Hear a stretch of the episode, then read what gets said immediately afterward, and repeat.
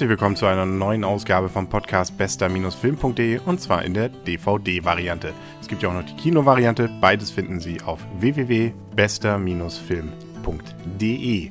Und steigen wir gleich in den heutigen Film ein: Transformers erschienen bzw. ins Kino gekommen in Deutschland am 1. August 2007 und inzwischen erhältlich auf HD, DVD und DVD. Wahrscheinlich kann man davon ausgehen, dass es demnächst auch eine Blu-ray davon gibt. Zumindest kommen die ersten Gerüchte auf, nachdem HD, DVD ja die Flügel strecken musste. Transformers kennt man vielleicht ja noch aus dem Kinderzimmer oder in den Kindern von Kinderzimmern von jüngeren Kindern.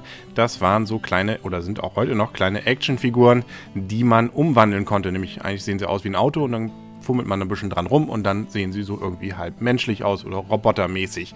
Und da gab es auch schon früher mal einen Film zu, nämlich einen Zeichentrickfilm, der war für den mitteleuropäischen erwachsenen Zuschauer eigentlich nicht erträglich. Und nun gibt es also oder gab es seit letzten Sommer eine Neuverfilmung und zwar mit allem Möglichen, was Hollywood heute an Actionkino bereithält. Produzent war Steven Spielberg, was auch schon darauf hindeutet, dass es ganz so schlimm nicht sein kann. Und zum Zweiten war Regisseur Michael Bay. Den kennt man unter anderem von solchen Filmen wie Armageddon, Pearl Harbor, The Rock und den meines Erachtens ziemlich unterschätzten Die Insel, der irgendwie gefloppt ist, obwohl ich meine, dass es einer der besseren Filme der letzten Jahre ist. Gut, aber das ist vielleicht mal eine eigene Sendung wert von bester-film.de. Da gehen wir heute lieber auch nicht drauf ein, bleiben wir bei Transformers. Geschichte ist relativ simpel. Wie gesagt, auch hier sind es wieder Autos, die sich verwandeln können in Roboter. Darum herum wurde eine Geschichte gestrickt, wo also gute Roboter und böse Roboter sowas ähnliches wie Alien gegen Predator hier auf der Erde ausleben, weil sie nach einem Kubus suchen.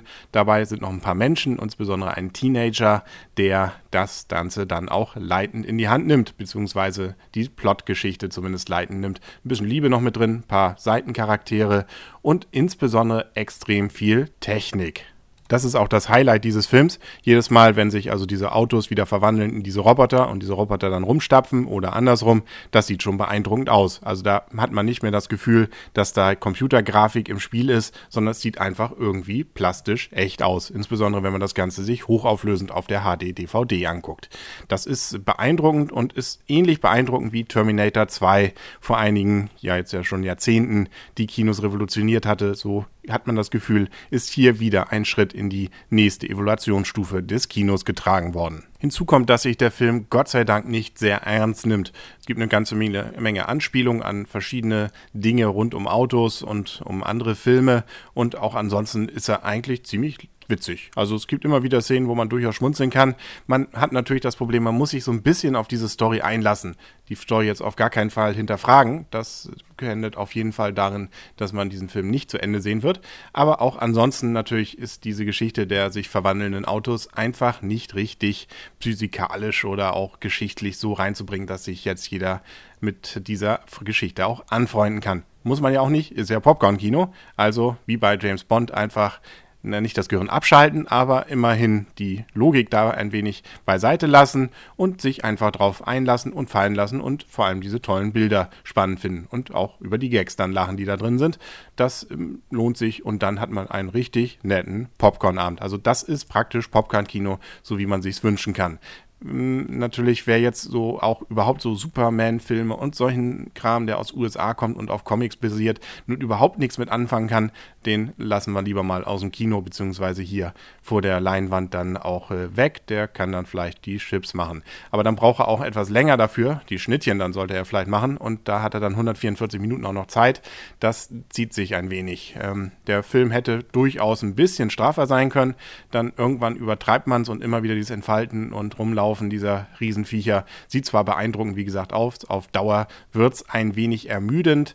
Deswegen vielleicht 10 Minuten, 20 Minuten kürzer und der Film wäre nochmal durchaus eine Ecke besser gewesen. Auch so ist er schon gut.